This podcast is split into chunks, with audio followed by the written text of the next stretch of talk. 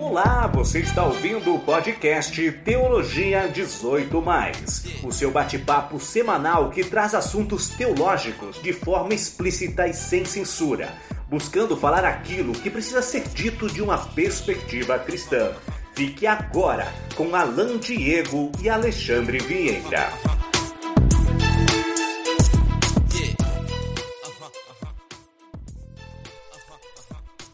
Então tá, estamos aqui para mais um episódio do nosso podcast Teologia 18, o podcast que tem se tornado seu podcast favorito de teologia. Eu sou o Alexandre, eu estou aqui com o já conhecido Alan. Como é que tá, Alan? Tudo bem, Alexandre, graças a Deus. Estamos aí para mais um episódio, episódio número 15. Caramba, uma baita honra estar com vocês ouvindo a gente. Então, feliz, realmente feliz por mais um episódio, dando continuidade nesse projeto de trazer teologia por meio do podcast. Show de bola, é verdade. Número 15 e no número 18 a gente vai ter que ter alguma coisa especial, né? Ela, estamos pensando, né? Numa surpresa. Exatamente. É isso aí. Legal, gente. Uh, hoje eu e o Alan temos aqui a, a, o privilégio de contar com a participação de um amigo muito querido, muito conhecido de bastante gente.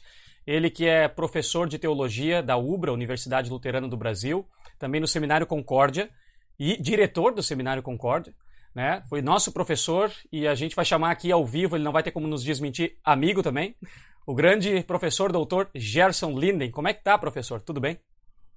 Muito bem, muito bem mesmo. Muito obrigado pelo convite. É um prazer estar com vocês aqui nesse programa é, de uma audiência tão qualificada e, e que tem trazido temas muito interessantes. Eu tenho ouvido vocês aí e tenho, tenho aprendido muito. Então vamos lá. Que legal. Eu não sei se, você, eu não sei se vocês perceberam o, o, o, pouquinho de orgulho do professor quando ele disse que a audiência era qualificada e logo depois ele disse: Eu tenho ouvido. eu sou a audiência. eu, eu, eu não sei se eu estou exagerando na minha interpretação, né? Mas a gente vai falar sobre essas coisas hoje. é, é, é qualificada, certamente. É qualificada. Pois então, gente, a conversa, o bate-papo que nós uh, teremos hoje é sobre a seguinte pergunta: As traduções da Bíblia são a palavra de Deus? Talvez a resposta é bem óbvia, né? E se, é, a gente pode dizer sim, ou poderia começar com sim, mas ainda assim tem dúvidas sobre até que ponto, ou como, ou por que não, né? E, e o que, que dá para conversar como igreja sobre isso? Essa pergunta ela surgiu de uma. Nós recebemos essa pergunta de um ouvinte, né, o querido Jeffo, o Jeff, jornalista Jefferson Perleberg, que mandou para nós, é um ouvinte, deixa um abraço para ele. Uh, e ela veio em decorrência do nosso último episódio, né, quando a gente falou de versículos bíblicos fora do contexto e terminamos falando de uma passagem que ela pode ser usada fora do contexto e ali no final mencionamos a tradução bíblica como não nos ajudando muito para chegar numa interpretação cristocêntrica. Né? A culpa é da tradução ou não? Acho que isso a gente pode falar hoje era o texto de 1 Timóteo 2,15 nela, onde se fala sobre uh, que a mulher será salva tendo filhos, acho na maioria das traduções. Uh, e eu comentei no final que a gente poderia interpretar aquilo como pelo nascimento de filho, ou do filho. Enfim, a tradução é difícil, né, mas pensando aí no grego, que tem um singular e tem um artigo lá. E aí fica essa dúvida, né? mas então a tradução avacalhou ou não? Eu já quero começar dizendo, jogando a bola para vocês, que eu acho que ali o problema não é a tradução ou as traduções, porque mesmo quem lê nesses versículos em grego vai ter, vai ter interpretações diferentes, né? É difícil entender aquela palavra como uh, no original ou não. Né? E eu dei o exemplo então das traduções como entendendo de uma forma que, que talvez uh, poderia nos limitar, mas tem mais a ser dito sobre isso. O problema da tradução, não é? Jogo para vocês. As traduções bíblicas são tão palavra de Deus quanto os originais? Sim ou não e por quê? Bom, vamos lá, então. Eu responderia, tem a, como é que é a resposta curta e tem a resposta longa, né? A resposta curta é sim. Agora, a resposta longa, a gente teria que conversar um pouquinho. E deixa eu jogar algumas coisas no ar por enquanto, e depois a gente vai comentando, vamos conversando sobre isso.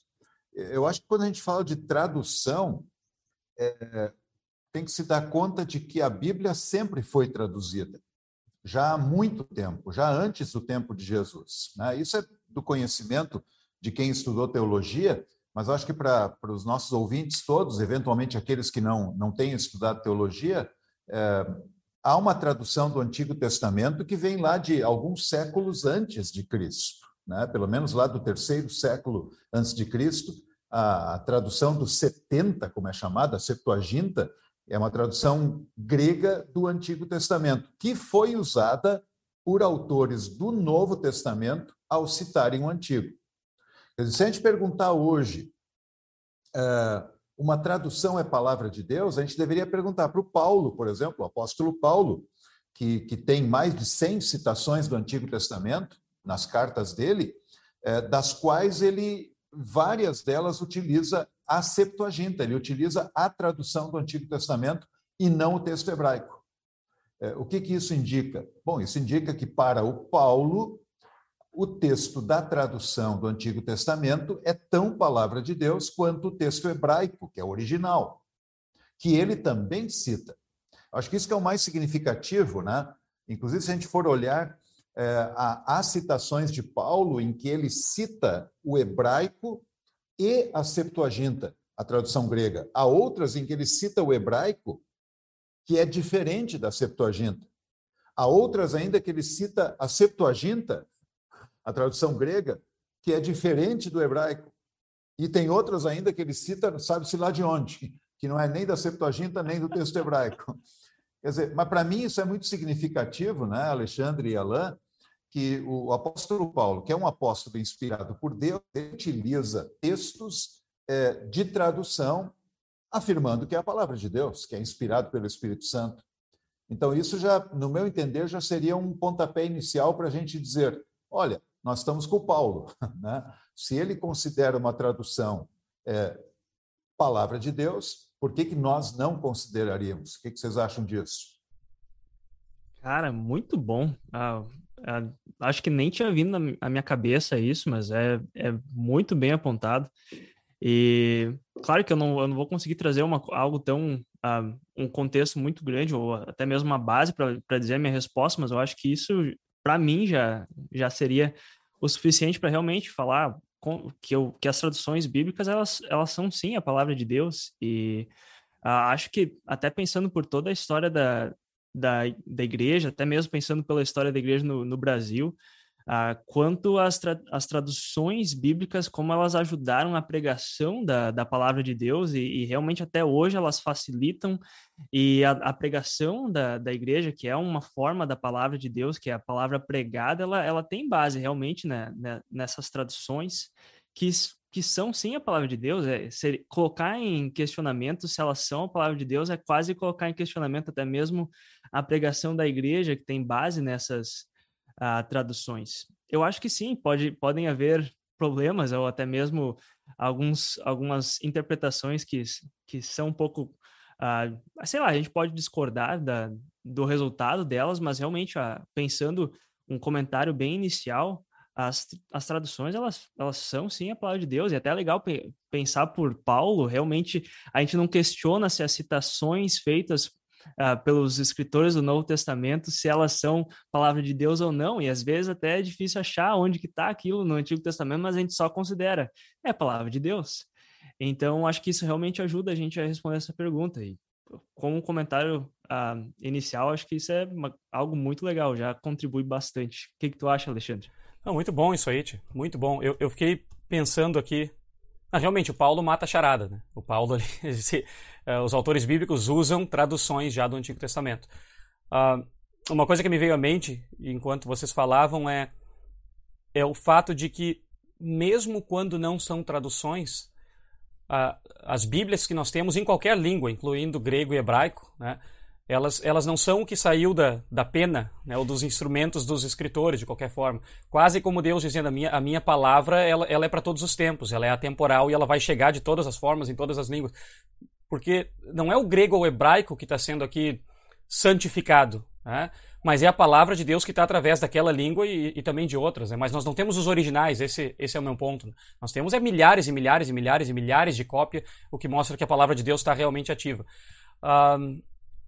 Eu tem uma imagem, vocês já, vocês já devem ter ouvido, né? E talvez o pessoal que fez teologia, ou talvez não, mas que, que me vem à mente, logo depois que a gente recebeu essa pergunta, né, sobre se as traduções são a palavra de Deus e até que ponto, e é aquela do, do de assistir um jogo, né? Já, já, já ouviram essa? Então, a gente A gente ler no original as escrituras é como a gente assistir um jogo numa, numa tela, sei lá, de 75 polegadas com resolução 4K. E a gente lê uma tradução é numa, numa televisão de 32 ou de repente de 20 polegadas aí, vamos dizer preto e branca. Né? O que, que muda? Nada. O resultado é o mesmo. Quem vai fazer gol são as mesmas pessoas que vão fazer gol. A narração pode ser a mesma, né? Mas a gente, mas tem detalhes que vão ser diferentes. A gente consegue observar alguns detalhes da cor, né, do suor do jogador, vendo na televisão maior em 4K, que a gente não vai conseguir observar na outra. Agora, se alguém perguntar assim, tu viu o jogo? Não, infelizmente eu não vi porque a minha TV só tinha 20 polegadas. Ninguém vai dizer isso, né? A gente vai dizer, sim, eu vi o jogo, eu posso discutir o jogo, eu entendo do jogo. Ah, mas tu viu aquela grama que voou da chuteira do jogador? Não, eu não vi. Ah, é, na minha TV apareceu. Uh, não sei até que ponto isso ajuda, mas eu, eu, eu sempre gostei muito dessa analogia, né? A gente ganha uh, uma cor maior, uma percepção maior, mas mas não muda o jogo, não muda, é o mesmo jogo, né? A gente poderia trazer para a questão do cinema, né? Uh, uma é olhar no, no, idioma original e outra é legendado. Realmente é o mesmo som e tudo, mas eu estou lendo legendado. Eu não vou dizer assim, eu não vi o filme.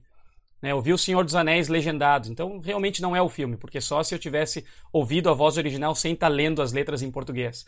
Não é assim que a gente diz. A gente diz que viu o filme, avalia o filme, conversa sobre o filme, né? Uh, não sei, essas são imagens que eu já ouvi e eu, eu, acho que tem muito a ver com, com a questão da palavra de Deus. O que, que vocês acham?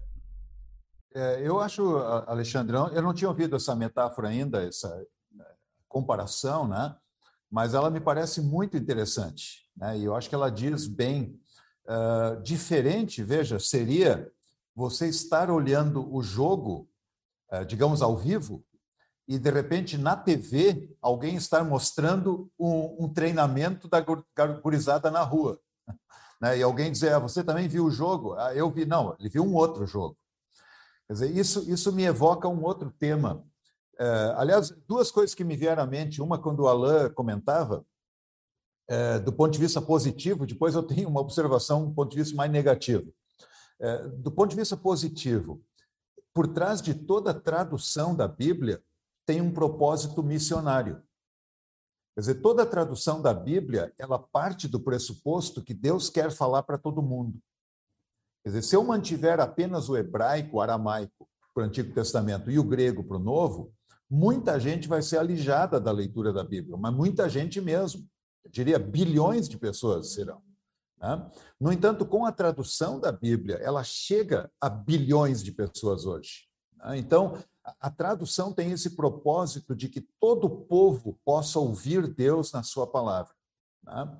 Eu acho que esse é um lado muito bonito e muito positivo. Esse é, esse é o lado da bênção de ter uma tradução né, para as mais diversas línguas. Aí vem todo o trabalho muito belo feito pela Sociedade Bíblica do Brasil, Sociedades Bíblicas Unidas e assim por diante. Aliás, dentro disso, daquilo que o Alexandre colocava também, de que nós não temos acesso direto ao original, aos autógrafos, como se chamam, né? aquilo que o próprio profeta ou, ou apóstolo escreveu, mas temos cópias de cópias. É, aí está um trabalho muito bonito também feito por sociedades de estudo da Bíblia que procuram os diversos documentos que estão espalhados é, em vários lugares da Europa e do, da, da, da, do Oriente, e, e, a partir daquilo, comparando diferentes cópias, se chega a um, a a um texto. Né? E nós dizemos: esse é o texto da Bíblia. E esses estudos continuam. Né? E os estudos continuam não porque há uma dúvida se é palavra de Deus ou não, mas exatamente porque é a palavra de Deus. Por isso vale a pena cavocar mais ainda. Né? E a coisa muito bonita, né? o Alexandre ele, ele, ele é o doutor em Bíblia, então ele sabe isso melhor do que eu, de que é, as mais de 4 mil é, é, cópias que nós temos de parte do Novo Testamento, ou Novo Testamento inteiro, tem diferenças, sim, mas elas são muito pequenas e, aí vem um ponto fundamental, todas elas mantêm o evangelho, mantêm a mensagem central. E aqui, é, Alexandre, em cima do, da, da, tua metáfora do jogo, por isso eu brinquei antes de uma coisa é tu olhar o jogo, outra coisa de repente passar na TV a gurizada jogando na rua. Não é o mesmo jogo. É, quando se fala de tradução, acho que também temos que levar em conta que há boas traduções e há péssimas traduções. Né? Quer dizer, nós temos aí é, algumas versões que nem mereceriam ser chamadas de tradução. Eu estou pensando numa, na verdade. Eu estou usando plural aqui, mas na verdade estou pensando numa. Né?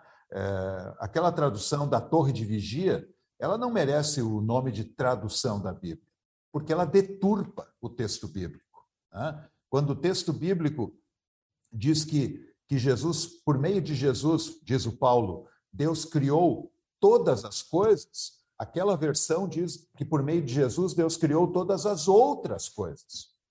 Quer dizer, querendo dizer com isso que Jesus também foi criado, entende? Então aí eu já não tenho mais uma tradução, aí eu tenho uma corrupção do texto bíblico.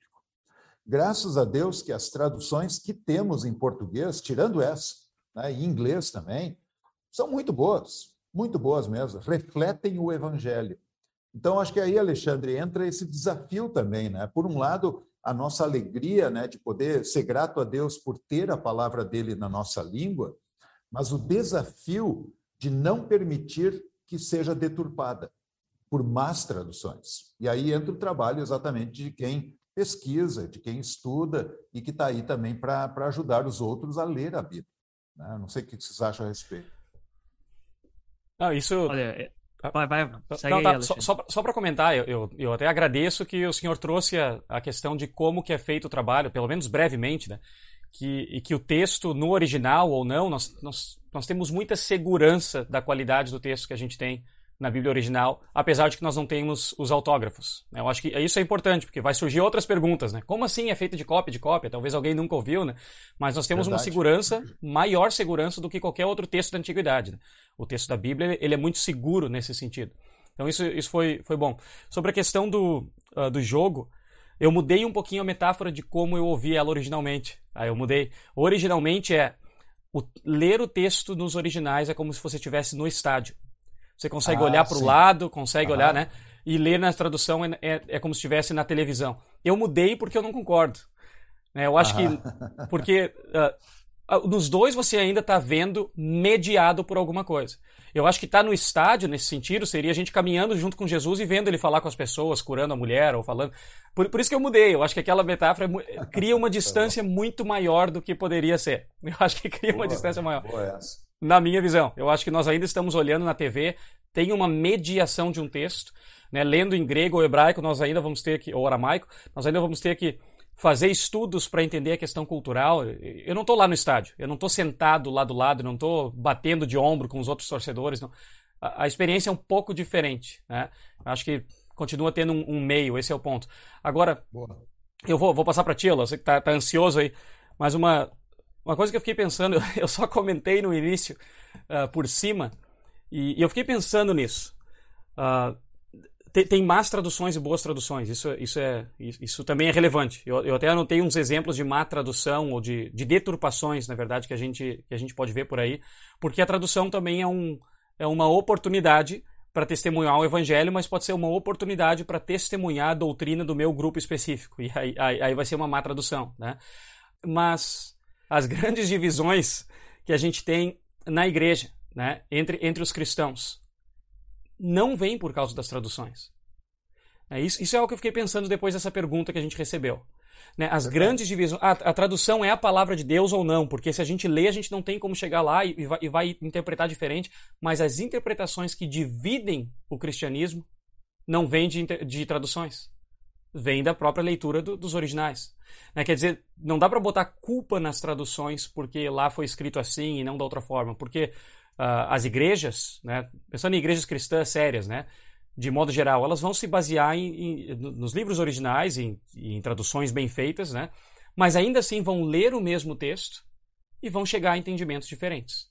Né? Porque de repente entendem que a gramática funciona diferente, ou porque de repente estão pensando em outras coisas que aprenderam que é diferente. As conexões vão ser diferentes. Mas meu ponto é: não dá para culpar as traduções uh, por, por nos levarem a, a, a, entendimentos diferentes. Se Jesus está presente na Santa Ceia ou não. Não é as traduções que definem isso, mas é a interpretação do próprio texto original. Né? Uh, para dar um exemplo aqui que a gente chegou perto, mas não chegou a falar, nós falamos de Filipenses 4,13 nela, naquele texto, acho de de versículos fora do contexto, onde diz tudo posso naquele que me fortalece, o que, que isso significa ou não significa. As melhores traduções vão dizer bem como está no grego. tudo posso naquele que me fortalece. Essa é a, Almeida, né? A nova Almeida atualizada. Eu acho essa uma tradução boa. Depois vocês podem dizer se acham que não. Acho que é excelente. Como é que é NTLH? Que é uma tradução um pouco mais informal, como diz o, o Dr. Wilson Schultz, uma tradução missionária, né? Como é que ela, ela tem naquele aquele versículo? Com a força que Cristo me dá, posso enfrentar qualquer situação. Ela é bem diferente. A mais próxima do original é Almeida. Tudo posso naquele que me fortalece. Agora eu pergunto para vocês as interpretações erradas daquele texto. Elas se baseiam mais no que está próximo do original. Tudo posso naquele que me fortalece. Então eu posso comprar uma casa, eu posso ser rico. Enquanto a NTLH a gente poderia criticar. E, acho que há espaço para crítica, né? Mas está um pouco distante a maneira como foi traduzida. Mas como ela explica, eu diria que é o verdadeiro sentido do grego com a força que Cristo me dá, posso enfrentar qualquer situação. Porque é isso que está dizendo lá no contexto. Lendo apenas ela, alguém dificilmente vai chegar a uma interpretação errada. Lendo apenas o grego e com pouca teologia, alguém poderia chegar à interpretação errada do que está dizendo. Então, não, não, sei, só jogando aí para vocês, né? não dá para culpar a tradução pelas divisões no cristianismo. A não sei que seja uma má tradução, mas o, o buraco é mais embaixo, talvez. Alain, vou deixar Alain, contigo agora. Sim. Alain, oh, professor. Me, me, me, desculpar, só para eu diretamente esse ponto que eu achei muito interessante que o, o que o, o, Alexandre colocou. É, eu sei que te, te, interrompo aí, Alain, mas é, depois tu voltas. É, assim, ó, é, o, que o, o que o Alexandre acabou de dizer, de que aquela tradução que talvez não é a mais é, fiel ao original, olhando de maneira mais estrita para as palavras e para, para a forma do texto, ela talvez seja mais fiel à audiência. E aí eu lembro de uma frase que o meu colega Wilson, Wilson Scholz costuma dizer também, que uma boa tradução ela tem, ela, ela busca ser 100% fiel ao original e 100% fiel a quem vai ouvir ou ler o texto. Aliás, é por isso que traduções vão mudando com o tempo. Né? Por quê? Porque as pessoas começam a entender palavras de forma diferente, entender frases de forma diferente. Então, você vai ter que dizer aquilo de uma forma diferente, sem mudar o original, né? sem mudar a, a, o conteúdo. Esse é o grande desafio. Né? Eu acho que, de novo, a gente tem sido muito abençoado nesse sentido. Né? Se tu pega, por exemplo, aquela tradução Almeida, revista e corrigida, era uma boa tradução. Só que ela usava determinados vocábulos que hoje não fazem muito sentido. Então, houve a Almeida Revista e Atualizada, que já melhorou muito. A tradução continua boa. Hoje em dia, nós temos a nova Almeida Atualizada, que, na verdade, não mudou muito é, da, do conteúdo, mas mudou algumas palavras, algumas é, formas de tratamento para tornar o que mais compreensível. Ou seja, você quer ficar 100% fiel ao original, mas você não pode esquecer que tem gente lendo e ouvindo. E a gente tem que ser fiel a eles também, quando se pensa numa tradução da Bíblia. Né? Então, nesse sentido, eu concordo plenamente com o Alexandre. De repente, aquela tradução que formalmente é a mais correta, vamos dizer assim, ela até pode dar vazão a interpretações é, mais deturpadas do que uma outra que é mais explicada, como a NTLH. Eu também tenho minhas críticas à nova tradução na linguagem de hoje, né? Acho que todo mundo tem. Agora, ela é uma tradução muito boa em termos gerais. Ela comunica o evangelho de maneira muito clara. Né? Tem uma coisa ou outra ali que a gente fica um pouquinho aborrecido, né? Com a maneira como foi traduzido, mas isso não chega a deturpar a natureza da obra de Cristo, por exemplo. Né? E isso, em última análise, é, é, é, o, é o centro de toda a mensagem. Né? Ela é a palavra de Deus, então? Ah, eu, eu diria que sim, eu diria que sim, seguramente. Né? Quem usa a NTLH no culto vai dizer, agora vamos ouvir a palavra de Deus. Né? Agora veja, aí que está a coisa dinâmica, né? Desculpa aí, Alain, me prolongando, mas aí que está a coisa dinâmica de, de que é, a leitura da palavra de Deus é algo que precisa ser sempre de novo trabalhado. Né? E, a igreja tem esse papel. Eu, eu aliás, eu, eu, eu, queria introduzir um outro ponto aqui, né? Eu acho que talvez eu vou me desviar um pouco, mas em todo caso, só para jogar essa bola para vocês aí também. Quando a gente fala de leitura da Bíblia e tradução da Bíblia, é, nós estamos falando muito de uma habilidade de pessoas de trabalhar com um texto original e transpô-lo para uma linguagem corrente, né? para o português, para o inglês, etc. Mas a gente não pode é, também esquecer que há um elemento sobrenatural. Né? Por exemplo, quando Jesus diz lá que, que ele vai partir, vai para junto do Pai, não estará mais visivelmente presente, ele diz: Olha, eu vou enviar um consolador que vai ensinar vocês. Né? E ele vai guiá-los em toda a verdade. Agora, como é que o Espírito Santo vai guiar na verdade? Ele vai guiar pela palavra de Deus. Quer dizer, a palavra que nós temos hoje traduzida é veículo do Espírito Santo. Então, tem esse elemento aí que eu também acho que a gente não pode perder de vista. Né? Claro, se alguém deturpa a palavra, traduz mal, traduz erradamente, eu não posso jogar, jogar a culpa no Espírito Santo. Né? Quer dizer, aí, aí é um trabalho divino e humano. Né? Quer dizer, Deus dá a capacidade para que tenha pessoas que trabalhem o texto e traduzam. Agora, isso não elimina, pelo contrário, se confia que por detrás disso o próprio Espírito Santo está agindo também. Né? Ah, muito bom. Uh, assim, ó, é, não tem problema algum, pode continuar falando, professor. Você é o nosso convidado, então o pessoal que está ouvindo já está acostumado a ouvir minha voz, eles não vão, até ficar tranquilo com uma folguinha. Mas duas coisas que me vêm à cabeça, e uma outra eu quero trazer mais depois, porque eu acho que não encaixa muito bem agora. Mas uma delas eu até queria ver o que vocês acham, porque eu já ouvi isso uh, de várias pessoas que, até mesmo fora da, do, do contexto de interpretação bíblica, que é a frase que toda tradução é uma interpretação. Uh, e eu gostaria de saber o que vocês acham, porque uh, nesse contexto que a gente está falando de ah, as traduções são palavra de Deus, se a gente, uh, como ter esse cuidado, se, é, se existe uma tensão, ah, sim, é, tem uma questão de interpretação, mas não deixa de ser palavra de Deus, o que, que vocês acham? E eu gostaria só de ver o que vocês vão falar sobre isso, sei lá, jogar para vocês, é só isso que eu queria falar. Acho que era a sua vez, né, professor? eu falei bastante antes, viu? É, eu posso começar dizendo que sim, que toda tradução é uma interpretação. Agora, até que ponto vai, vai se chegar? Por, por, que, que eu digo isso? De forma bem, bem óbvia, para quem estuda inglês ou espanhol ou fala alemão aí. Uh, vou pegar um exemplo bem bobo, né? Pega uma palavra numa língua e vai no dicionário e olha como é que ela é na outra língua. Aí tem lá cinco, seis, uh, cinco, seis significados. Aí você vai lá e vai pegar um que é o melhor, né? Uh, aí vai ter gente que vai dizer, tá, mas por que, que não é o outro? Você vai dizer, não, porque aqui nesse contexto significa aquilo. Eu sei, é óbvio que significa aquilo. Vê que tem um, um, elemento de interpretação aí, mas não é como muitos querem dizer que, que, que se começa do zero agora. No momento em que eu estou interpretando, uh, desculpa, traduzindo, eu estou simplesmente acabando e fazendo uma mensagem totalmente nova. Não é?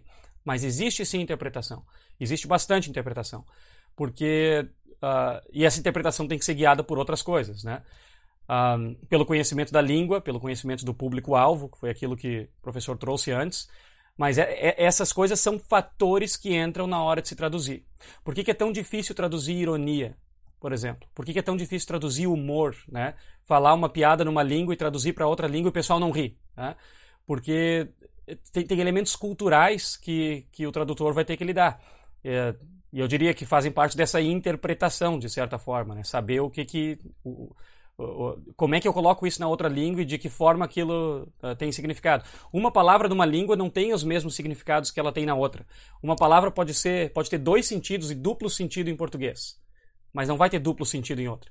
Então eu posso dizer uma coisa em dois níveis na minha língua, né? Um nível espiritual, digamos, e um nível material. Isso acontece bastante nos evangelhos. No Evangelho de João, por exemplo, dependendo da língua para qual, qual foi traduzir aquelas passagens, eles não vão ter.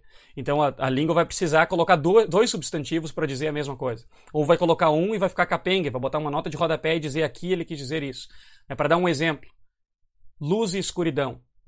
Para nós é tranquilo, a gente já entende isso. A gente tem essa influência cultural que quando diz lá, olha, uns vivem na luz, outros vivem nas trevas. A gente sabe o que, que isso quer dizer, né? A metáfora quer dizer. Mas em algumas línguas eles não sabem. Né? Não tem essa, essa mesma relação. É, o que, que é norte e sul? O que, que é, sabe, sabe que valores positivos ou negativos? É preciso explicar aquilo de alguma forma para línguas que não estão tão próximas. Enfim, tô indo, indo, enrolando, esperando o professor terminar ali o café dele para continuar, mas, mas eu diria, sim, tem, toda tradução tem interpretação e é isso que faz com que dificulte tanto. Agora, não é o que muitos pensam que é tudo interpretação e não há certeza, não há sólido, uh, um solo firme né, sobre o qual nós nos firmamos. Claro que existe mas uh, não vem de um para um. Né? A gente tem, que, tem um trabalho árduo por trás disso. Talvez só para acrescentar, eu acho que o, o, Alexandre colocou de maneira muito clara o ponto, mas é, eu lembro que eu escutei uma vez, isso foi antes de eu entrar para o seminário, portanto já faz quase um século, né? É, eu, eu, escutei uma pergunta que foi feita para um, um pastor é, muito influente dentro da igreja, né? E algum jovem perguntou por que, que existem diferenças entre as igrejas? Por que, que a nossa igreja ela entende alguns textos bíblicos diferentes de outros, de outra igreja, por exemplo. E a resposta que ele deu foi: os outros interpretam a Bíblia, nós a lemos do jeito que ela é. Né? Santa ingenuidade, santa ingenuidade. Né? Quer dizer, é, o que o Alexandre está colocando é verdade. Aliás, é, é curioso que a palavra que é usada no texto original grego do Novo Testamento, para que é normalmente colocada como interpretar, ela pode ser traduzida por traduzir. Né? Dizer, em outras palavras, traduzir é interpretar. A pergunta é: o que, que significa interpretar? Tem gente que acha que interpretar é, é mais ou menos o seguinte: não, eu estou dizendo a coisa do jeito que é, você já está me interpretando. Né? Com isso, dá-se a entender que interpretar é mudar o sentido. No entanto, interpretar é transpor para uma outra linguagem. E, e, o que o Alexandre colocou, o exemplo que ele deu, é muito bom. Né? É, realmente tem, tem certas afirmações bíblicas que é difícil de você traduzir com o mesmo número de palavras, quase que impossível. E tem outras imagens bíblicas que você tem que explicar. Né? Eu lembro de um livro que o Alexandre certamente leu, é, do Johannes Low, é, Semântica do Novo Testamento, em que ele dá um exemplo muito curioso. Né? Ele diz: olha, tem, ele trabalhou muito tempo na África, esse estudioso, né? então ele diz: olha, tem aquele texto lá de Apocalipse em que Jesus diz: Eis que estou à porta e bato. Né? Se alguém abrir, eu entrarei e cearei com ele. E aí o autor diz assim: olha, tem uma tribo lá na África que as pessoas honestas e boas, elas entram nas casas sem bater na porta. Quem bate na porta é ladrão, que ele quer ver se não tem ninguém em casa para poder roubar. Então, agora você imagina alguém daquela tribo lá ler aquele texto. Jesus dizendo: Estou à porta e bato. então, o que você faz aí? Né? Não tem outro jeito, você vai ter que explicar. Aí alguém vai dizer: Ah, você está interpretando. Não, está traduzindo. Ele está sendo fiel ao sentido do texto e ele está sendo fiel a quem está ouvindo. Né? Então, é, eu acho que faz muito sentido essa questão de da gente não é, não colocar assim um, uma dicotomia entre traduzir e interpretar. Né? Agora, o que está por trás disso? Aí, aí eu acho que tem uma questão de fundo que é muito séria, muito, muito é, complicada. Voltando àquela palavra daquele sábio pastor, nós lemos a Bíblia do jeito que é, os outros interpretam. Não, na verdade, o que ele queria ter dito, né, interpretando tudo conforme o oitavo mandamento, é, é nós temos pressupostos diferentes quando lemos a Bíblia. E aí eu costumo dizer para os alunos aqui, né, é, quando eu digo assim, ó, eu vou ler a Bíblia, já é um pressuposto. Porque vai ter gente que vai dizer o seguinte: eu vou ler aí um conjunto de livros que foram artificialmente unidos ao longo do tempo. Ou como alguém falou num outro local aqui, né, o que une o Antigo e o Novo Testamento é o grampo que, que junta ali as páginas. Né? Veja, quando eu digo eu vou ler a Bíblia, eu vou ler a palavra de Deus, já é um pressuposto. Quer dizer, eu já estou colocando o pé na porta para dizer o seguinte: esse conjunto de 66 livros é a palavra de Deus. E não é todo mundo que acredita nisso. Outra coisa, eu digo assim: é, eu vou ler a Bíblia porque ela me fala de Jesus. O centro dela é Cristo, o meu Salvador. Isso é um pressuposto também. Alguém outro talvez vai ler a Bíblia para descobrir, como eu costumo dizer de vez em quando, a fascinante vida dos girgazeus, ferezeus, eteus e efeus. Quer dizer, é, é, qual, é, qual, é o meu, qual é o meu pressuposto quando eu abro a Bíblia? Eu abro a Bíblia porque é a palavra de Cristo é a palavra que da salvação eterna, né? é a palavra que me coloca em comunhão com Deus por meio de Jesus. Isso é pressuposto. Mas aí o ponto é, o pressuposto que eu tenho, ele não é soberano, ele, ele se submete à Bíblia. Quer dizer, aí há, de uma certa maneira, uma circularidade. Né? Eu entro na Bíblia com uma, com uma perspectiva e eu deixo que a própria Bíblia me molde. Por quê? Porque ela é a palavra de Cristo pelo qual o Espírito me fala. Então, se eu tiver um pressuposto equivocado, eu também vou chegar a respostas equivocadas. Se eu, por exemplo, abrir a minha Bíblia e dizer, deixa eu agora ler esse livro de leis que vão tornar o meu país melhor de ser vivido, é um pressuposto equivocado. Ela não foi dada para isso. E aí eu vou ler o mesmo texto que alguém outro lê, mas eu vou entendê-lo completamente diferente, vou aplicá-lo de maneira completamente diferente. Ah, então, eh, de novo, acho que, acho que a pergunta do Alain é muito pertinente, né? E, e, espero que ela ajude também o pessoal aí que está nos ouvindo, no sentido de, de não imaginar assim que, que é, interpretar seja uma coisa diabólica. Né? Não, interpretar faz parte. Agora, isso tem que ser feito dentro de critérios muito, muito sérios. Né? Ah, muito bom, gente. Até uh, e uma das coisas que eu fico pensando nisso é eu, eu cresci até mesmo antes de ir para o seminário e para ser sincero até os primeiros anos do seminário parece, dava uma, uma noção para mim, e eu estou pensando, pensando bem por mim, que uma tradução era mais palavra de Deus que a outra, porque a gente quase tem essa noção de que ah, essa tradução aqui, essa tradução é boa, e, e não é, não, eu acho que a gente pode falar que algumas traduções são melhores que as outras, mas isso não significa que uma é mais palavra de Deus do que a outra, né? Contanto, claro que a gente não pensando nessas traduções que realmente deturpam a, a palavra de Deus, mas tem algumas que sim, vai, o, o sentido, a, a forma de traduzir ou a interpretação vai ser mais literal, e às vezes isso é visto muito com, com sei lá, com muitos bons olhos, ah, principalmente entre teólogos, né? Vai ter uma tradução mais literal, é realmente praticamente trazer, traduzir as palavras meio que literalmente. E quando tem uma, algo, tenta explicar um pouco mais, daí, opa, isso aqui já não é mais tanto palavra de Deus, já não já se, se vê com maus olhos. Eu acho que tem momentos que isso existe, mas eu acho que eu, eu também já vi pessoas brigando, principalmente às vezes membros, ah, Almeida é mais Bíblia do que a NTLH. Ou, sei lá, a King James é mais é mais Bíblia do que a Almeida. E eu acho que tem muita gente que, que acaba caindo né, nesses, sei lá, né, nessas visões porque elas têm essa visão de que certas traduções são melhores que as outras, ao ponto de uh, modificar se elas são, ou sei lá, se elas são ou não palavra de Deus. A Almeida, revista e corrigida para revista e atualizada, né? As, sempre tem as brigas das traduções favoritas, né? Eu tenho a minha, vocês têm a de vocês. Aí quando perguntam aí, pastor, qual é a diferença? Eu digo, olha, uma coisa é uma coisa, outra coisa é outra coisa. a, questão da atualização é uma grande diferença. Não, piadas à parte aqui, piadas à parte, desculpa, piada pastoral. Mas, cara, esse negócio de, de, de ter sua tradução favorita e, e aprender, o, o, lado positivo disso, agora, para falar bem, bem pastoralmente aqui, né? Pô, que, que, bom quando as pessoas têm né, uma tradução favorita e, e, diz aqui, essa é a palavra de Deus, essa que eu memorizei, essa que eu aprendi. Isso, isso tudo é muito legal, muito, muito bom mesmo, muito positivo nesse sentido. É ruim quando vira em, em brigas, né? E eu tenho mais a palavra de Deus do que, do que tu ou os outros. Uh, agora, voltando à questão da interpretação, né? Que pergunta, hein, Alabá? Que pergunta legal sobre interpretação e tradução.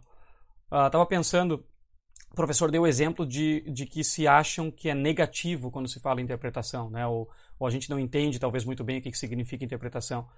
E eu, eu, eu lembrei aqui de, de, de, já ter ouvido isso. Não é só no tempo que o senhor entrou no seminário, lá há, há 20 anos mais ou menos, né? Mas quando isso acontece na nossa, na nossa época, sabe? Já, já, já passei por isso, por exemplo, de falar sobre textos bíblicos, né? E, e falar uh, da, da, tradução ou interpretação e usar às vezes quase como sinônimo ou, ou explicando. E as pessoas realmente falarem, né? Olha, uh, até pastores, eu tenho muita dificuldade com o termo interpretação. Acho que o termo interpretação não, não é bem certo para o que a gente uh, pensa ou defende, né? E aí a gente tem a oportunidade de explicar, não, que ele é exatamente certo para esse, esse, a nossa visão de tradução, né? Tudo é interpretação. Eu estou falando aqui, vocês estão interpretando, né? A gente uh, não é só uma tradução que é interpretação, é entender comunicação a uma interpretação. Né? E o que, que ajuda a interpretação a ser melhor ou não Aí vem a questão dos pressupostos que o professor falou. É uma tradução ou interpretação. Ela é ajudada pelos pressupostos, então tem umas melhores do que as outras. E Jesus falava sobre isso. Jesus falava sobre isso. Ele conversava com o pessoal, eles entendiam ele errado e ele dizia: Vocês erram porque não conhecem as Escrituras. Em outras palavras, vocês estão interpretando errado as minhas palavras de quem eu sou porque vocês não estão sabendo. Né? Às vezes eles interpretavam certo, davam a, entre aspas, tradução correta sem saber.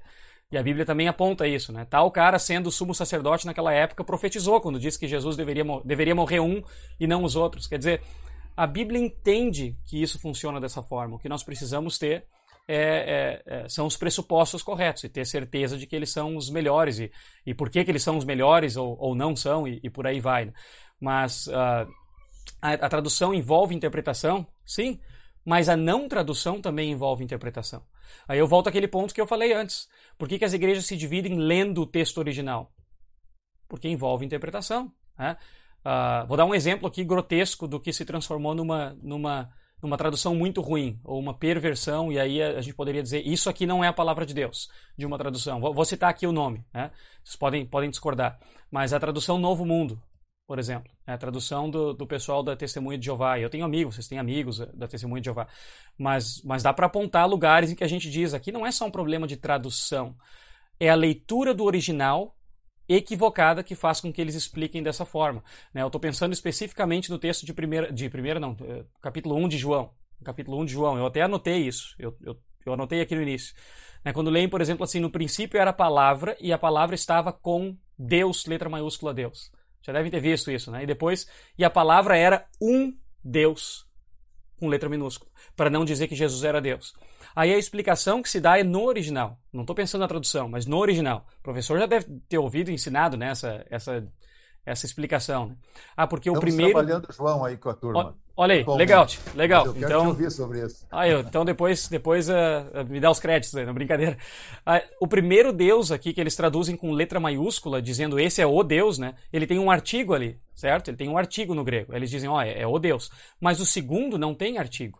Então eles dizem aqui está falando de um Deus.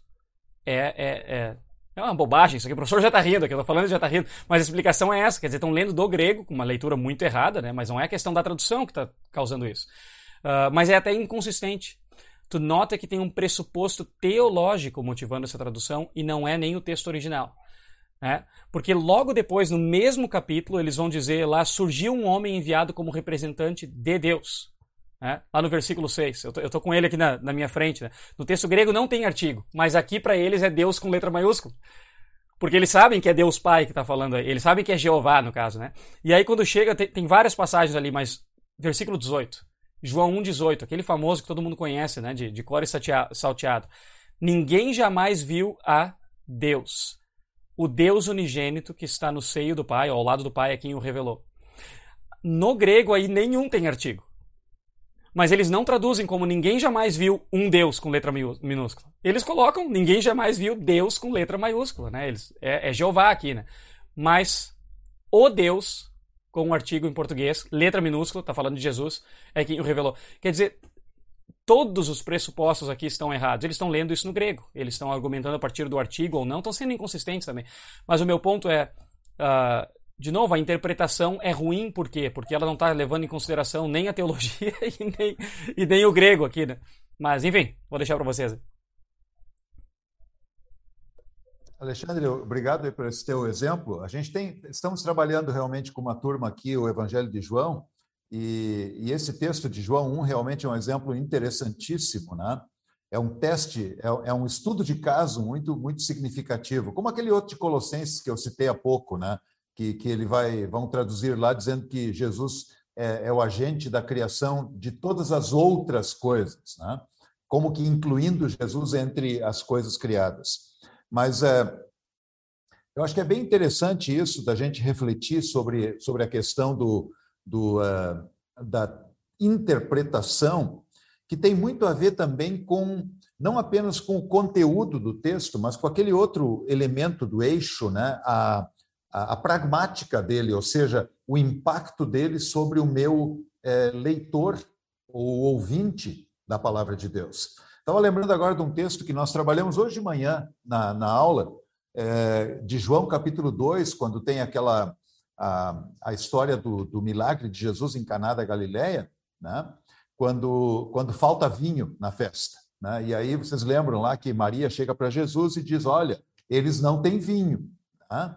E aí Jesus diz uma frase que é até muito complicada de traduzir. Né? O, texto grego é um texto difícil de traduzir. Né?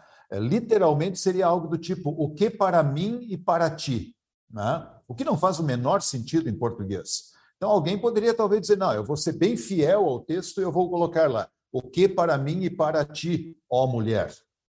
Ninguém vai entender coisíssima nenhuma do que, que ele está querendo dizer com isso. Né? E aí as traduções elas tentaram fazer de alguma maneira, né? Que tenho eu contigo, mulher. Ou então, a senhora, como a nova tradução colocou lá, né? Deixa eu até, estou com ela aberta aqui, ela colocou. É, por que, que a senhora está me dizendo isso? Botaram lá um senhora, porque para não, não ser tão chato, né? Então, é o tipo do texto que você vai ter que. É, parece que Jesus está insultando a mãe dele, está sendo, é, enfim, né, desobediente com a mãe, ou fazendo pouco caso da sua mãe.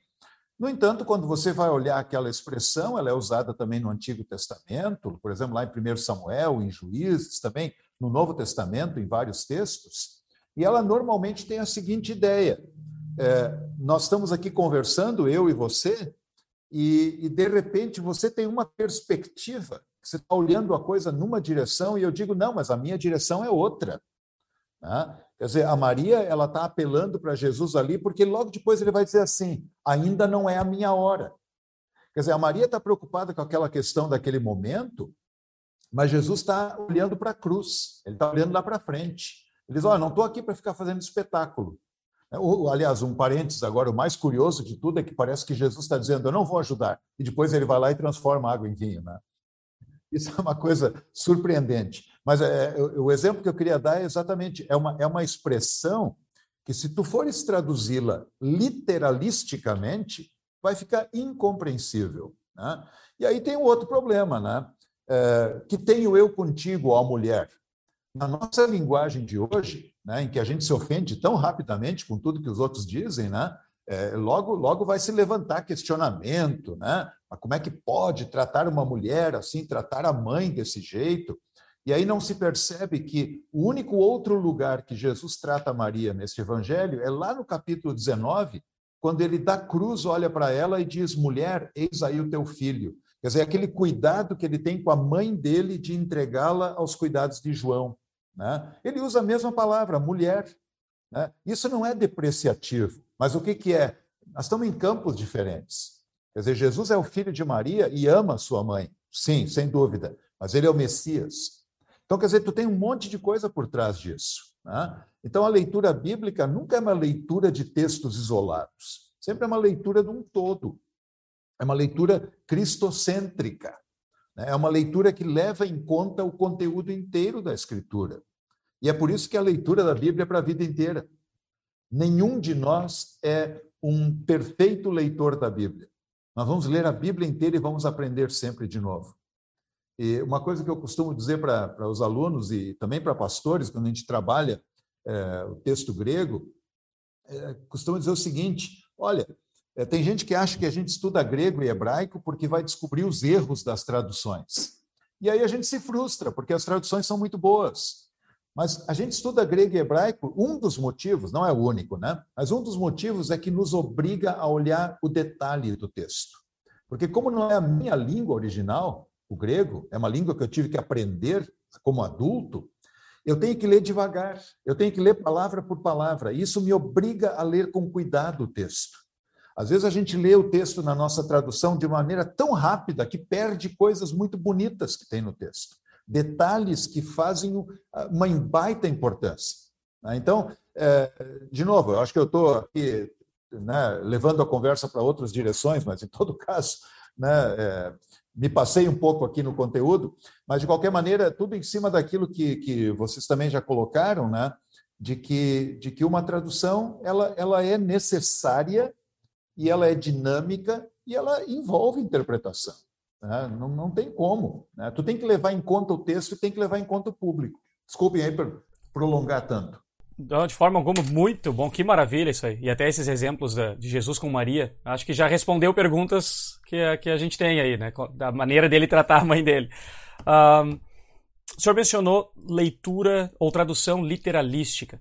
E, de certa forma já tocamos nisso, né? Mas existe um, um, uma ideia, né, bastante equivocada, mas uma ideia, não sei se é consenso, mas comum, diria comum, uma ideia bastante comum, de que a, a, a tradução mais fiel é aquela que é mais literal.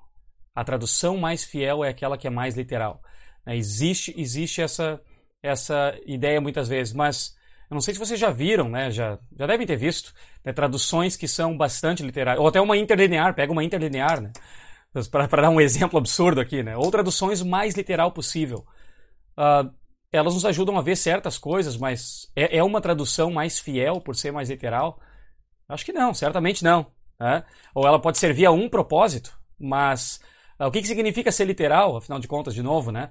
Uh, que palavras que a gente vai escolher, é a ordem das palavras ou não é? Uma tradução literal muitas vezes perde a beleza e a arte da palavra de Deus como ela veio a nós. Né? E, e, toda a poesia da maneira como a poesia é contada na Bíblia, né? e as rimas que existem. Pega uma música e, e, e faz uma versão dela em português, uma música em inglês, né? faz uma versão literal em português e faz uma versão que passa o sentido, mas é também artística, né?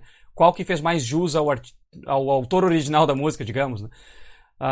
Não sei, já, já ouviram isso? Acho que é bem comum, né, essa visão de que é mais literal é mais a palavra de Deus, né? E outras não são, mas não é por aí. Né? Já deu para ver nessa conversa que tem várias coisas envolvidas na, na tradução uh, bíblica do que simplesmente ser literal ou não ser literal, né? Alan, não sei se quer falar alguma coisa. Olha, eu, eu já ouvi isso sim, e novamente até volto e posso me usar como exemplo. Eu pensava isso no meu início da, de estudos uh, teológicos. Quando eu, quando eu comecei a fazer teologia, e a, você começa a estudar as línguas originais e você tem aquela paixão por tentar a realmente ah, aquilo que é mais literal é mais correto. Eu lembro, é, talvez uma bobagem que muita gente tenha cometido uma gafe, mas eu lembro de estar tá ali nas minhas primeiras aulas de hebraico, chegar para o professor Assir Hyman e falar, eu quero traduzir a Bíblia. E é uma bobagem, porque as, como o professor Lino já falou, a gente tem traduções muito boas, mas você fica com aquela paixão de que você acha, não, tem que ser uma coisa muito literal para mostrar aquilo que realmente é a palavra de Deus. E com o tempo, tu fica um pouco mais maduro teologicamente, você vê que aquilo é uma, é uma bobagem, sabe? Eu acho que é, é legal, é, tem atualizações, como já foi falado, e, e tem diferentes traduções com, com objetivos diferentes, sabe? Mas eu já, eu já ouvi com certeza, e até mesmo já, já pensei e que realmente aquela tradução mais literal era mais palavra de Deus. E eu acho que hoje em dia eu já não, não penso assim. Eu acho que cada tradução ela serve uh, algum propósito, e até quando eu, eu estudo algum texto, eu gosto de comparar de três a cinco traduções, realmente porque elas, cada uma delas enriquece a, a leitura da Bíblia, sabe? Uh, então, eu, eu acho que já consegui passar por isso, mas ainda assim, eu sou só o leigo aqui, né? Vocês, um é professor de Bíblia, o outro é doutor em Bíblia e tem eu. Então eu, eu só tenho aqui para dar a minha opinião. Quero saber, sei lá, do professor Lindo, o que, que ele acha disso. Peraí, nós esperamos que pelo menos você seja um leitor da Bíblia, porque se tu disser que nem isso, aí nós vamos gravar de novo, né? e, corta, e ensina a Bíblia. Do... Um doutorando em teologia ensina a doutrina direto da Bíblia, né? Com certeza. Por isso que ele já cuidou em dizer que ele lê várias traduções, viu? Ele já quis, já quis deixar isso aí colocado, né? Não, mas eu acho que está tá certo. É, essa ideia realmente é uma ideia comum, né? De que, de repente, você ser bem literal, você está sendo mais fiel. Né? Eu diria, você não está sendo nem fiel ao texto original e nem fiel ao seu ouvinte ou leitor. Né? Porque, na verdade, o que é um processo de tradução? É você dizer a mesma coisa que alguém disse na outra língua e que foi entendido na outra língua, na sua língua agora, de modo que os da sua língua entendam. Por isso que a tradução é um processo complexo. Não, não vamos aqui também dizer que é a coisa mais simples do mundo. Por isso que a gente tem que valorizar tanto a Sociedade Bíblica do Brasil, Sociedades Bíblicas Unidas. Tem gente muito competente e muito séria trabalhando lá dentro. Né? Muito zelosa pelo texto bíblico. Né? Eu acho que isso é uma coisa bonita. E, e isso me trouxe à mente uma, uma questão que eu estava pensando desde o começo da nossa conversa aqui, mas não sabia se eu iria trazer ou não, mas eu vou jogar essa bombinha para vocês aí. Que eu fiquei pensando o seguinte: é, lendo um autor, eu acho que é o Leon Morris, se eu não estou enganado, é, sobre o Evangelho de João, ele diz assim que João é um evangelho tão complexo, tão profundo, que até os mais simples conseguem, conseguem entender. Quer dizer? De fato, né? se tu lê João, aquilo tem uma profundidade. Né? É, o Alexandre mencionou antes ainda que, que o João tem, algumas vezes tem aquele, aquela deliberada ambiguidade até no texto, ou então quando ele, ele fala de algo muito simples, muito pé no chão, mas tu fica pensando, puxa, parece que ele está querendo lembrar uma outra coisa aqui. Quando ele diz lá que no terceiro dia Jesus se reuniu com eles. Aí tu pensa, pô, terceiro dia, isso aqui é uma expressão que eu, que eu já, lembro, já vi em outro lugar. Quer dizer, esse tipo de coisa. É, é, uma, é uma leitura profunda. Mas uma criança lê João e entende. Né? Quer dizer, criança que sabe ler, enfim, né, que compreende as palavras, ela vai ler lá o Evangelho, ela vai entender a mensagem. Ela vai ter uma dúvida aqui ou acolá, como eu terei, como cada um de nós terá, e vai estudar. E aí vem a minha, a minha questão. Qual é o papel de quem ensina. É, pensando no pastor, por exemplo, né? porque a gente pode, pode resolver a questão da seguinte maneira: tradução é palavra de Deus? É. Então leia a Bíblia em casa que vai estar tudo bem. Cada um faz a sua interpretação. Aliás, tem gente que acha que essa foi a grande norma que Lutero trouxe. Cada um pode interpretar a Bíblia sozinho. Né? O que é uma grande bobagem. Né? Lutero nunca pensou desse jeito. Né? A gente lê a Bíblia é, a partir daquilo que outros também leram. Nós aprendemos a ler a Bíblia com outros. Nós lemos a Bíblia com os pais da igreja. Eventualmente, nós podemos discordar deles aqui ou acolá, né? mas eles nos ensinam muito. E aí vem a, questão, né, Alexandre e Alain? É, cada um leia a Bíblia em casa. Claro, cada um leia a Bíblia em casa, mas não há um papel muito importante naquele que foi chamado para pregar a palavra de Deus e eu diria aqui, para dar as lentes hermenêuticas para que as pessoas leiam em casa, para ajudar com bons pressupostos para que pessoas leiam em casa, eu, eu, vejo aí um papel muito importante do pastor, por exemplo, né? de ajudar as pessoas a lerem a Bíblia. Ele foi treinado para isso, né? não dá para fugir disso. Agora, não sei se vocês concordam comigo que, que há um papel importante em ensinar a ler a Bíblia.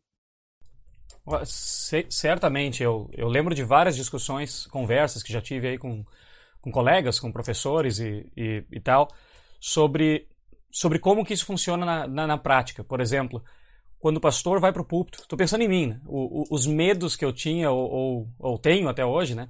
e as dúvidas de que se a maneira como eu vou estar tá pregando, além de estar tá pregando o evangelho corretamente, consolando, confortando, mas se na minha maneira de abrir a Bíblia com os membros da igreja, do corpo de Cristo, ler a Bíblia, explicar a Bíblia, se eu, ao mesmo tempo em que, que essas palavras estão consolando, se a minha atitude também está emulando uma atitude correta quando eles forem ler a Bíblia deles. Faz sentido? Por exemplo, não só chegar a explicar aqui um tópico, o que faz parte, o que, o que é excelente, explicar um tópico, ensinar doutrina, consolar. Mas se o, o uso da Bíblia, o uso, bem pensando em logística agora aqui, bem na, em como isso se dá, né? Se esse tipo de uso pega esse versículo, interpreta, conecta com a vida das pessoas, mas diz também por que está sendo dito daquela forma, por... as conexões que a gente faz, se isso não está modelando a maneira de eles lerem. Eu sempre pensava nisso, sabe? Para dar um exemplo do púlpito, né? Mas uh, o que o senhor falou é muito mais do que isso. O ensino, as lentes hermenêuticas, o ensino pastoral uh, da igreja para o corpo de Cristo, eles vão ajudar com isso. Mas uh, eu, eu sempre penso, não só no momento de estudo bíblico, mas no púlpito a maneira como a Bíblia é usada no púlpito, é aberta no púlpito, é lida no púlpito, de que forma isso modela para eles ou para todo o corpo de Cristo, como que a gente agora junto nas casas ou em outros momentos dentro da igreja ou não, como que nós vamos emular aquela atitude junto com as lentes hermenêuticas. Isso é um processo que não é reflexivo, né? A gente simplesmente vai fazer, vai, vai pegar esses textos, vai ler e vai, e vai ter essa interpretação. Isso sempre me, me trouxe bastante, uh, não vou dizer dor de cabeça, preocupação, quando eu, quando eu abri a Bíblia no púlpito. Né? Não só ter o sermão pronto ou não, mas que, de que forma eu estou mostrando da maneira como eu estou usando a Bíblia. Ah, muito bom que vocês falarem, até é, nem, nem para falar algo a mais, mas talvez realmente outra coisa que me vem à mente para adicionar é uma coisa que nós aprendemos quando vamos uh, aprender realmente esses pressupostos e essas lentes hermenêuticas é, é realmente a lembrança, às vezes a gente esquece isso, que a, as escrituras elas são livros, são escritos para ser lidas e interpretadas em comunidade. E eu acho que nesse sentido, a, a, o papel do pastor como líder de uma, de uma comunidade, eu acho que ela também tem uma, ele tem um, essa responsabilidade, como o Alexandre falou, de uma postura em relação à palavra de Deus e à interpretação da Bíblia, mas também realmente lembrar, eu acho até mesmo lembrar que a gente não lê em casa e a gente simplesmente chega numa interpretação e ah, a minha interpretação, então eu tô lendo o texto como ele é e os outros estão interpretando algo assim. Né? Realmente é, é, lembrar que a Bíblia ela sempre foi lida em comunidade e eu acho que isso lembra, lembra realmente que ah, os pais da igreja já, já interpretavam, já liam esse texto. Os pais luteranos da igreja luterana também interpretavam. A gente tem esses princípios que nos ajudam a, a chegar numa interpretação que ela é fiel à mensagem como um todo da Bíblia. E não, eu vejo muitas pessoas até tendo problema com alguma passagem que é meio meio obscura, assim, sabe? Realmente ah, é difícil de entender e às vezes elas fazem algo muito, muito grande daquilo e esquecem que talvez se elas lessem aquela mesma passagem em comunidade seria um pouco mais fácil de chegar numa, numa leitura mais fácil da Bíblia. Enfim. Show de bola. Eu acho, meus irmãos, que a gente pode ir se encaminhando para o final, quem sabe. Uh, uh, espero que a gente tenha conversado e ajudado nessa reflexão. Foi uma pergunta provocante. Né, se as traduções da Bíblia são tão palavras de Deus, digamos, quanto as Bíblias no original. Uh, e deu para ver que sim, acho que a, a nossa posição, dá para dizer que a posição da igreja como um todo é que sim, né, a palavra de Deus vem a nós em todas as línguas. De repente, algumas coisas que foram mencionadas aí foram que as, as dificuldades de interpretação, as grandes divisões e, e, e, e, diferenças que nós temos interpretativas não são culpas das traduções, embora também foi dito aqui que há traduções melhores, de maior qualidade do que outras, né? E a gente tem que saber como usar essas traduções.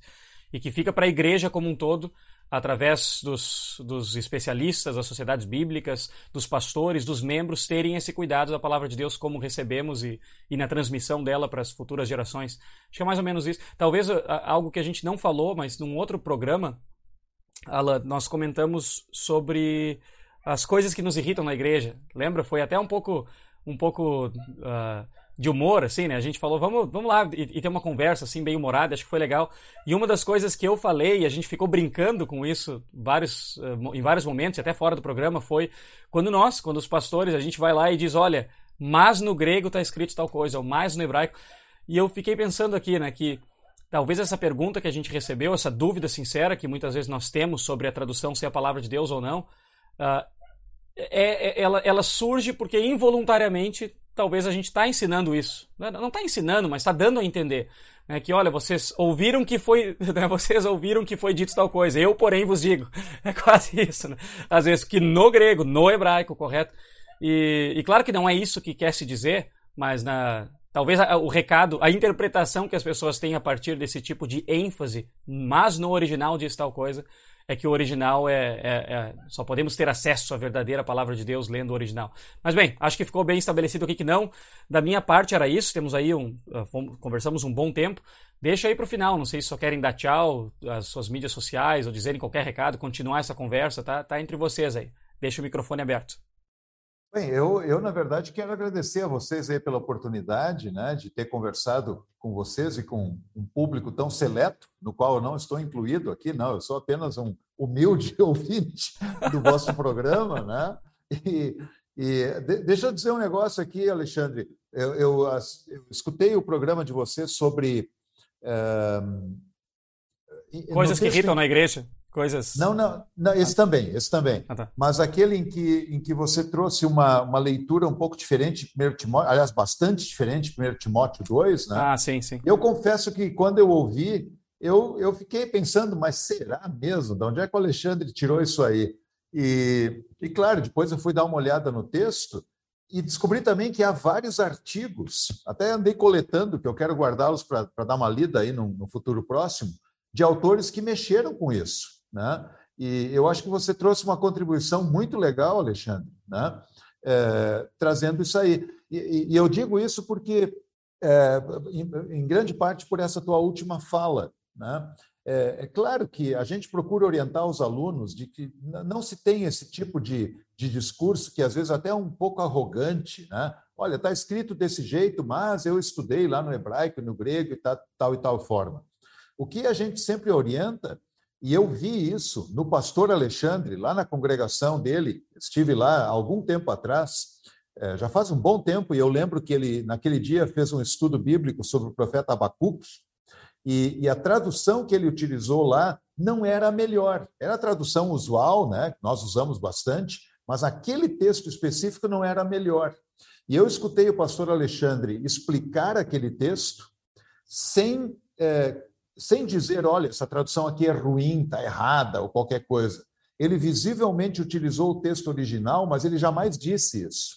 No texto original é isso. Quer dizer, é, eu acho que isso é uma coisa importante da gente lembrar. Né? Quer dizer, é possível nós trabalharmos o texto com sobriedade, né? sem arrogância né? no ensino da palavra. Pastores são chamados para isso, né? não para colocar minhoca na cabeça das pessoas, mas para ajudá-las a ler a Bíblia. Então, se nós hoje podemos ajudar pelo menos um pouquinho para que as pessoas leiam mais a Bíblia, que bom, né? Que Deus abençoe a nossa leitura bíblica e a gente continue é, crescendo no conhecimento. Muito obrigado a vocês, então, pela, pelo convite. Foi um prazer muito grande estar aí com, com vocês. Excelente. A minha internet está com um pouco, tá dando um pouquinho de problema, porque sabe, a internet aqui dos Estados Unidos ela é bem ruim, mas uh, se cair, me, eu peço perdão. Mas eu até acho legal tudo isso que eu acho que foi muito bom o bate-papo e realmente agradeço muito pelas colaborações. Obrigado, professor. Realmente foi uma honra ter o senhor aí com a gente. E uma das coisas que me vem à mente, até mesmo para um comentário final, é por motivo de comparação. Eu fiquei pensando durante o episódio, até mesmo comparando com, com o Islã, com os muçulmanos, eles acreditam que a, o Corão é só o Corão em árabe que é o Corão mesmo. Né? Todas as traduções não são consideradas o Corão. E isso, e isso não é a verdade com a Bíblia. A gente não considera que as traduções não são a Bíblia. As, tra as traduções bíblicas, elas são Bíblia. Não é que o, o original grego e o original hebraico são Bíblia. Não. Eles são, sim, mas não que unicamente e exclusivamente. E eu acho que isso é uma, até por motivo de comparação, eu não estou criticando nem nada, é só realmente comparar uh, o cristianismo com o, com o islamismo, que enquanto, por exemplo, outras religiões elas consideram ah, só essa linguagem é a verdadeira linguagem de, desse livro, nós acreditamos que todas as traduções elas realmente transmitem a palavra de Deus, que foi transmitida originalmente em grego e hebraico. Eu acho que isso é uma coisa que ajuda, sim, a gente quase a, até mesmo imaginar e ter uma, um, algo de para comparar na, na sociedade que a gente vive e lembrar que realmente as traduções, quando você tiver, você que está nos ouvindo e vocês leem as Bíblias de vocês, as traduções que vocês têm em casa, vocês estão lendo a palavra de Deus. Claro que, normalmente, eu, eu não estou considerando as que deturpam a, a palavra de Deus, mas realmente as, as mais conhecidas e que principalmente são usadas nas nossas congregações, elas são a palavra de Deus. Elas não, não são em grego, não são em hebraico, mas as traduções são muito boas e transmitem sim o conteúdo e, a, e essa palavra de Deus que nós temos na Bíblia. E, por, com isso eu me despeço, obrigado pela, por me permitirem estar aqui no meio de, de gigantes da teologia bíblica. Eu fiquei feliz de estar aqui, poder participar também e dar essa perspectiva de leigo da, da igreja aí comigo também. Então, obrigado, professor, obrigado, Alexandre. Foi muito bom aprender com vocês hoje. O, o Alan tá, tá falando um monte de bobagem aqui, mas como eu edito o programa depois, eu vou cortar. Vocês não sabem do que, que eu tô falando nesse momento, mas ele falou umas bobagens logo antes dessa minha última fala. Mas então, gente, legal, legal essa lembrança aí, Alan, sobre o, sobre o Corão e as escrituras uh, ah, para nós, o que, que são. Uh, professor, muito obrigado. Muito obrigado por ter aceito o convite, aberto um espaço na agenda aí para conversar conosco sobre esse assunto. Certamente foi, foi muito útil para nós aqui batendo esse papo, né? A gente sempre, sempre aproveita, sempre cresce um com o outro, mas também para aqueles que, que mandaram pergunta e queriam ouvir mais sobre isso. Esperamos que tenha, tenha contribuído para a igreja, que esse é sempre o objetivo aqui. Se você tem alguma dúvida ou algum assunto que acha que seria interessante ser tratado nestes moldes aqui desse podcast, um tanto informal, mas que tenta levar as coisas bastante a sério, manda para nós, conhece as nossas mídias sociais, se gostou do conteúdo, compartilha e a gente se vê na próxima. Um forte abraço e tchau, tchau. Este foi o Teologia 18 Mais de hoje. Siga-nos nas nossas redes sociais e compartilhe com os seus amigos. Até a próxima!